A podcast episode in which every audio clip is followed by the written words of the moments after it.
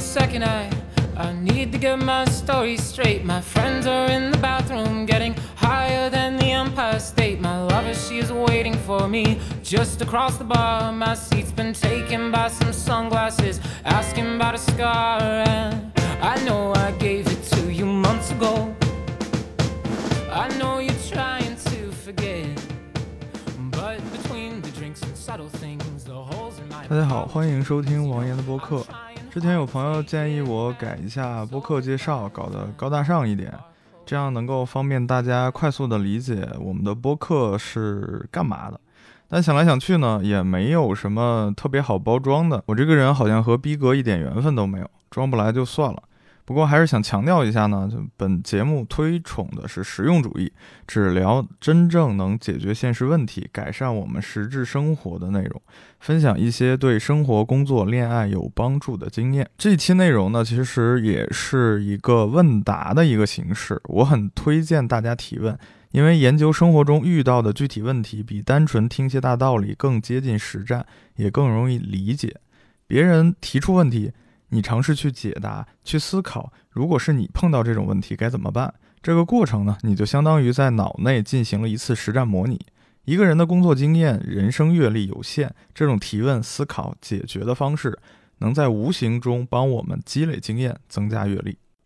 第一个问题，公司解散，我的旧领导让我去找他，他帮我介绍工作。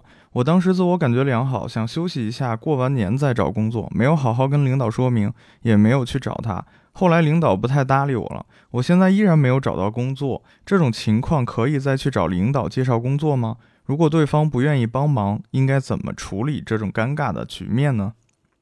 这个很多人很，尤其是年轻人啊，很多年轻人不明白，人生当中的大多数时候，机会都不会有第二次。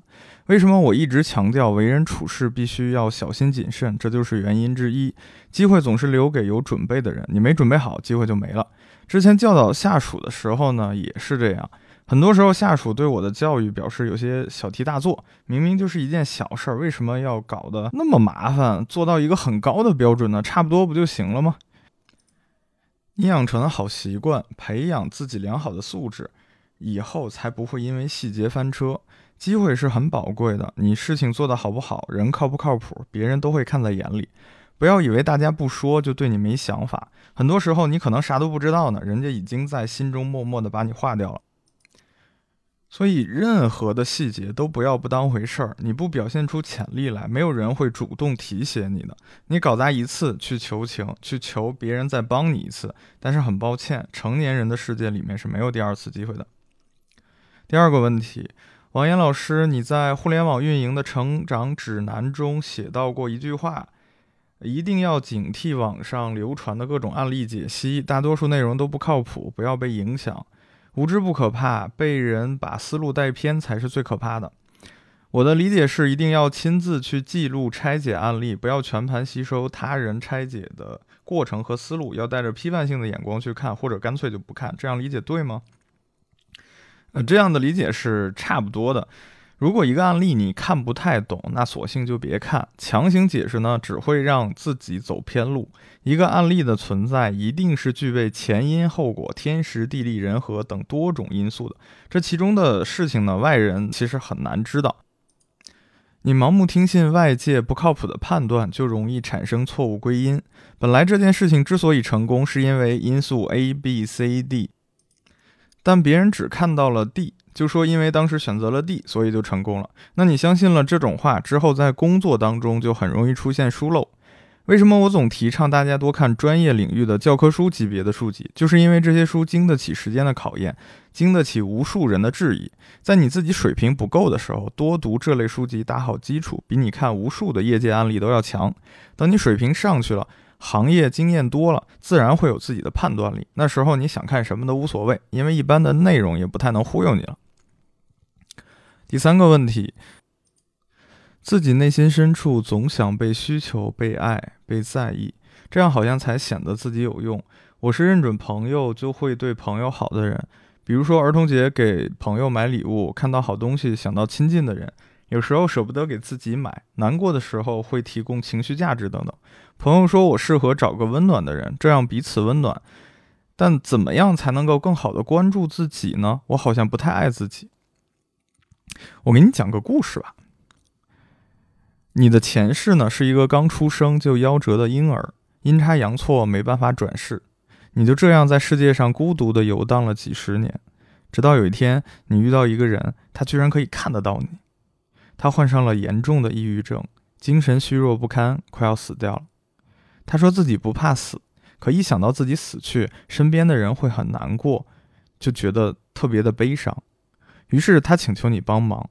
他会在死后将身体转让给你，由你继续作为他活下去。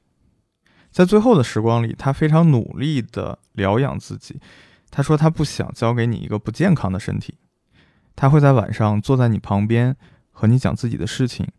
他会煮很好喝的汤，虽然你无法进食，但还是忍不住想尝尝他的手艺。在最后的那天晚上，他躺在床上。声音虚弱无力。他说他一直很孤独，没什么朋友，但他很高兴在最后的日子里遇到你。你是他唯一的朋友，是他最好的朋友。他握着你的手，微笑着离开了。现在你继承了他全部的记忆，你的言谈举止，你走路的样子，都和他一模一样。虽然你已经忘记了他，但低头看看自己，你拥有一副年轻、健康、完整的身体。你是他唯一的朋友，也是继承他遗愿的人，所以能不能在未来的日子里对自己好一点呢？毕竟他是你最好的朋友，会陪伴你一生，永远爱着你，永远都不会离开你。下一个问题，我是入职公司三个月的新人，之前没有什么产品经验，最近主跟的一个项目被领导换成了其他同事负责，领导的理由是之前误判了项目的定位，现在情况有变。这个项目不是现阶段的我能把控的，所以我从产品的主责角色变成了协助角色。这个安排让我挺受打击的。这段时间的项目进展不顺，反馈给领导，他介入了一周，今天就做出了这个决定。同时，我也松了口气，不用再担心项目被我搞砸。领导私下里安慰我说，不是否定我的能力，说我这段时间重点还是学习，给我灌了些鸡汤。他对我挺好的。也说我虽然没有经验，但值得培养。我担心现在没有项目做，成长速度太慢，怕这次表现不好。很长一段时间里面，领导都不再放心把项目交给我做了。我该怎么样弥补这个过错呢？那这个问题呢，非常的典型，是一个非常非常具有年轻人特色的一个想法，这就是无意识的自恋，以自我为中心。就为什么这么说呢？因为这个提问者他从头到尾关心的不是项目做的怎么样，也不是之后如何对公司创造价值，他从头到尾想的都是他自己。项目被交给别人，担心自己能力被否定；没有项目做了，担心自己没有成长；怕领导不给项目，担心自己未来的前途。你看，他始终关心的都是他自己的失去。太在乎自己的感受、自己的得失，这种压力就会一直纠缠着你。想想看，未来领导为什么要把新的项目交给你呢？是因为你成长了，能力提高了，而不是你弥补过错了。所以你纠结这种问题呢，是毫无意义的。那么，我们健康的这个思路应该多关注什么呢？第一，做了这个项目，我的收获在哪里？第二，这个项目我不能把控，具体是哪些方面有欠缺？第三，我应该如何改进？第四，现阶段我怎么样做好协助的角色？第五，能力的提高，除了工作之外，我还能做点什么？就是这个思路一定要转换过来，不要想着自己失去了什么，对吧？你现在呢，作为公司的一份子，那你的角色发生了变化，那么你首当其冲的就应该去适应这个角色的变化，并且在新的角色上继续去发挥自己的价值，为同事、为整个团队贡献自己的力量，而不是总想着自己的得失，自己以后有没有前途，这个想法是不好的。下一个问题。想问个工作选择的问题。毕业之后在上海工作，然后进入了一家新三板公司，后来因为业务调整砍掉了我们部门，我和部门经理出去单干，还是原来的业务。现在刚成立新公司，只有几个人，有几十年经验的行业专家，技术入股，他是国内为数不多的懂行的人。疫情对我们刚起来的小企业也是很沉重的打击。老板为了撑过疫情，和总经理一起降薪百分之五十。因为我本身工资不高，就没降。我对我们做的事情很感兴趣，但一想到自己在这么小的公司工作，没有去大公司体验过，就隐隐的会有些不甘心。如果一直在这个小公司工作，会不会获得的经验和眼界没有大公司多？毕竟大公司体系完善，还有一整套工作方法学习。一直在小公司能得到发展吗？这个问题也是很多很多人都纠结的点啊，就是没去过大公司，大家都觉得在大公司里面特别的体面、光鲜，履历上也好看，对吧？但是你要选择大公司和小公司，你自己要去怎么权衡呢？是不是大公司一定就好呢？这个不一定。像我自己的话呢，我以前就在过往的求学经历当中，我也没上过什么名校，所以在很长的一段时间里呢，都觉得名校生。闪闪发光，厉害的不行，个个都是天才，社会精英。但是后来接触的名校生多了呢，发现呢，也就那样。我我早年没进大厂的时候啊，在很长的一段时间里面，觉得大厂员工那肯定都是行业精英、中流砥柱、技术专家，厉害的不行。后来我自己进大厂了，发现也就那样。人总会对自己未曾拥有过的东西抱有幻想，但实际上真的也就那样。公司无论大小，只论强弱。你不能以一家公司的规模就断定你可以在这里飞速成长。通常来说呢，大公司的优点在于人员整体素质高，制度完善，不会出现太乱七八糟的破事儿，资源相对比创业公司要多。但是你要注意，第一，大公司并不存在什么整套的工作方法论。你说的这些东西呢，更多的是一种流程，而这种流程并不能带给你成长。就拿工厂的流水线来说，一条流水线可以大幅度提升工厂的生产效率，甚至流水线本身的发明都是工业史上的一个里程碑事件。但那些车间工人会因为流水线而获得自身能力的大幅成长吗？第二。经验和眼界最终要看是否能为你所用。隔行如隔山，你把其他领域的大牛找来，他并不一定能比你干得好。第三，一个人最终的高度，决定性的因素在他自己的学习能力。我见过很多的名校生，没啥事业心，工作能力平平；也见过学历差，但靠自己持续努力取得不错成绩的。外在的环境是一方面，但能不能成长，关键还是要看自己。我以前带过一些下属，有的下属就能做到每天写工作总结。任何细节做得不够好，都会去认真改正，然后让我知道。有的下属呢，写觉得写个周报都像要了他的命一样。你说同样的环境下，两者的成长能一样吗？最后再说一下呢，就是大多数人纠结的这个点是大公司还是小公司？呃，说直白一点呢，这也是一种年轻人典型的浮躁、患得患失、贪多，什么都想要。就是我们还年轻，即使想去大厂，以后也会有很多机会去，没必要焦虑于一时。既然你对现在的公司做的事情感兴趣，为什么不继续做下去呢？去大厂的话，你要去个边缘的业务岗做你不喜欢的事情，那其实也没有什么意义，对吧？换工作有个很简单的原则：坚持去成长速度最快、回报最高的地方。这就像是打游戏，你在新手村打怪没经验了，就换下一个地图，就这么简单。我建议你现在先努力做好眼前的事情，做出成绩，这样你之后跳槽去哪里都有拿得出手的成绩，不然好的机会也和你没关系，不是吗？下一个问题，呃，这个问题好像 很多男同胞会比较感兴趣啊，呃，请问如何和女生聊天变得有趣起来？呃，估计这也是大多数男生遇到的困惑，总觉得自己聊天太古板了。之前有个女生说，我和她聊天就像是在聊工作，这样会没有女朋友的。说严哥，你有什么推荐的练习方法或者推荐的书籍吗？谢谢。嗯，这个问题呢，其实大多数男性都搞错了。在男人眼里，风趣幽默或许是郭德纲那样的能讲段子，或者说是高晓松那样的啥都懂、啥都能侃，听着有意思。总之就是得言之有物，你讲出来的东西本身得吸引人。可是兄弟们，你们仔细想一想，真的有很多女生特别热衷于郭德纲或者高晓松的节目吗？我相信肯定有啊，但对于女生来讲，算不上普遍的热爱。女生讲的有趣，更多的是我和这个男生在一起很开心，而不是这个男生讲话好好笑。你不需要把自己活成一个表情包或者段子手。和女生聊天呢，重点其实不在于谈话，而在于交流。就是说，交流的内容本身其实没有那么重要，更重要的是交流时的感觉，让女孩感到轻松愉快。女性本身就是很爱分享的生物，你滔滔不绝的跟个相声演员似的，她的表达、分享、倾诉的欲望反而会被压抑。最好的状态呢，就是让她说说说说说，你做个好的听众，她讲的开心了，觉得你能理解她，能懂她，聊天自然就变得有趣了。绝大多数男性呢，真的不是败在要说些什么，而是本身状态和女性不在一个频道上。我举个例子啊，两个人一起出去吃饭，女生说：“哎，这两天没有什么食欲，好像有点感冒。”男生说：“那你多喝热水。”这个对对话，我们这样听起来肯定是非常糟糕的，对吧？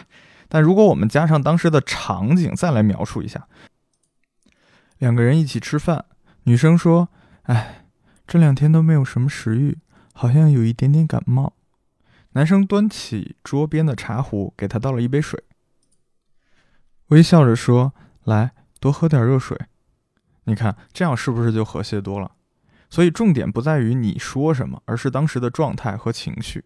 如果你不能和女生在同一个频道，就算你能讲很多的段子，表现的风趣幽默，女生也很难在感情上与你共鸣。最简单的方法呢？寻找女生的话题点，例如问女生今天发生了什么，工作累不累，然后进一步开展话题。当女生的话匣子打开之后呢，你安静的当个听众就好了。举个例子啊，比如说男生说：“哎，怎么样？今天上班累吗？”女孩回答说：“还好，这几天不是很忙，六点就下班了。”那男的就继续接他这个话茬说：“那你下班之后都去干嘛呢？在家还是出去玩？”然后女孩说：“在家看剧，懒得出去了。”然后男的继续说：“最近有个特别火的剧叫《致命女人》，你看了吗？呃，那个我还没看，我最近在看。巴拉巴拉巴拉巴拉。就你看，其实在这个过程当中呢，你是在不断的去询问对方，来发现女生的话题点的。就是你跟他讲工作，去询问他，他可能很累，不想讲这个，那你就把话题引到别的上面去。呃，女生是不会太在意话题的跳跃性的。”然后，当你提到一个问题，这个女生会对这个话题感兴趣的时候，她就会说很多话。而你呢，认真的做个倾听者就好了，并在预感这个话题要结束的时候呢，继续寻找下一个话题点。像女孩说：“哦，那个剧我看完就没看了，最近公司的事情也比较多，没时间追剧。”那男孩就可以接说：“那下一次有空，我们可以去爬山，天天待在城市里太闷了。”然后女孩说：“是啊，我都好久没有去爬山了。”然后男的就继续接：“那你平时喜欢什么运动吗？对吧？你看这个话题点就一一再的去去跳跃，然后直到一个女孩感兴趣的话题就把它展开就 OK。所以寻找话题点的关键呢是不要像问户口一样去审问女生，而是缓慢的去寻找女生符合的符合她现在当下情况的一个话题，然后让她。”感受到就是他是在分享自己相关的感受，之后呢，你可以进一步的再提出一些新的话题，然后但是大多数的男性呢，他们是没有这个耐心的，啊，他们关心的是我应该说点啥来拉近关系，我应该说点啥来展现自己，我怎么样能够让他喜欢上我呢？没有话题了，我该说点啥？所以你看啊，就这个思路，它背后隐藏的是什么？是自私。就是男生从头到尾呢，他只非常功利性的在乎他想要达到的目标，他想要让这个女生开心，想要让这个女生喜欢他，对吧？想要和这个女生上床，对吧？这就一个隐含的一个终极的目标嘛。就你我做的所有的一切的目的，就是为了让他喜欢上我，我们上床，我们在一起，这都是男性想要获得的东西。但是在这个过程当中，他满脑子都是这些东西的话，那就是一种自私啊。就这些男人根本不在乎女性的生活，或者是他这个人本身，而是想要通过一切的手段去达成自己追求对方的目的。那例如女生说你想吃冰淇淋吗？一般的男生会回答不想吃，而相对会聊天一点的男生呢，就会说，呃，我不吃甜食，怎么了？你想吃吗？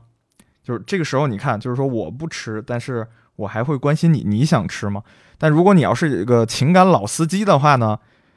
对你对方问你说你想吃冰淇淋吗？你就说哦想吃，然后你就主动去买，然后买 买两只甜筒，你一只，然后女孩一只，就是不是就很和谐？对，但这个真的要慢慢练，有的时候就男生那个想法可能比较直，他一下转不过来。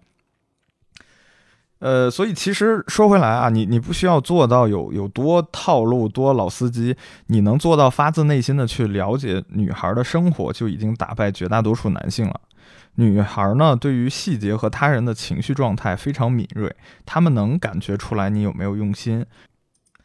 如果你总是一副不耐烦的样子，那女生也不会很有这种愿意分享自己生活的兴趣。女生说和你聊天像是聊工作，这就是一个很典型的体现。我们聊工作的时候聊的都是工作内容本身，而女生喜欢聊天更多的是一种感情上的交流，而不是某种具体信息的传递。所以，首先要学会做一个好的听众，这比任何的套路都管用，也是最简单、最快速的方法。男同胞们一定要努力学一下啊，真的管用的。然后下一个问题。呃，王老师好，微博有一篇文章写到要每日做总结，能不能再具体一点点？具体怎么做工作总结啊？该写哪些内容才是一份好的总结呢？呃，每天的总结啊，很多人好像对这个也是有个误区的，就是你你让他每天写，他会觉得自己每天写不出来东西。其实写总结这事儿不是说让你去写论文，你不需要写很长。你你你今天有一点点收获，你写一点点就可以了，就主要把那些重要的信息记录下来。分享给大家一个非常简单的模板，就是有这么几个问题，大家就按照这个模板去记录就好了。呃，第一点呢是今天都做了些什么，第二个呢是今天有什么收获，第三个今天遇到了哪些问题，第四离计划的目标还有多远。五，明天该做些什么？那这个总结可以非常简短，有的问题你可能一句话、两句话写完就行了。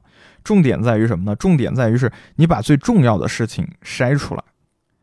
就经常在工作当中会遇到一些问题，呃，有些事儿你可能不主动的回忆一下，你可能就把它忘了，或者说这个在开会或是今天有有一些重要的一些调整的时候。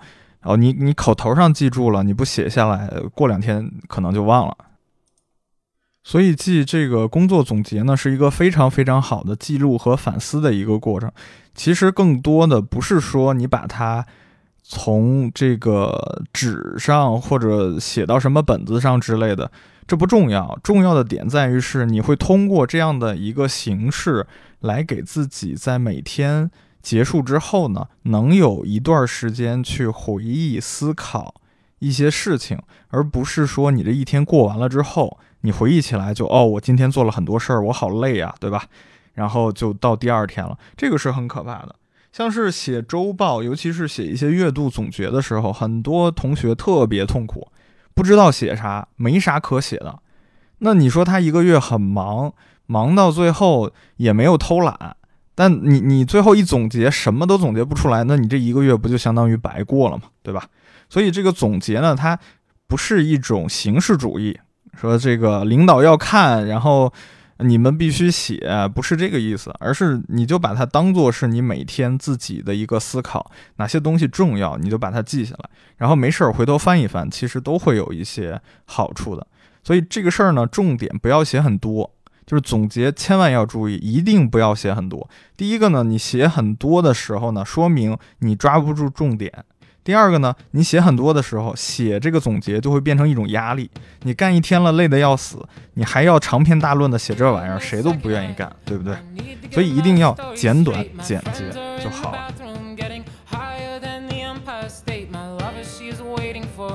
Just across the bar, my seat's been taken by some sunglasses, asking about a scar. And I know I gave it to you months ago. I know you're trying to forget. But between the drinks and subtle things, the holes in my apologies, you know, I'm trying hard to take it back.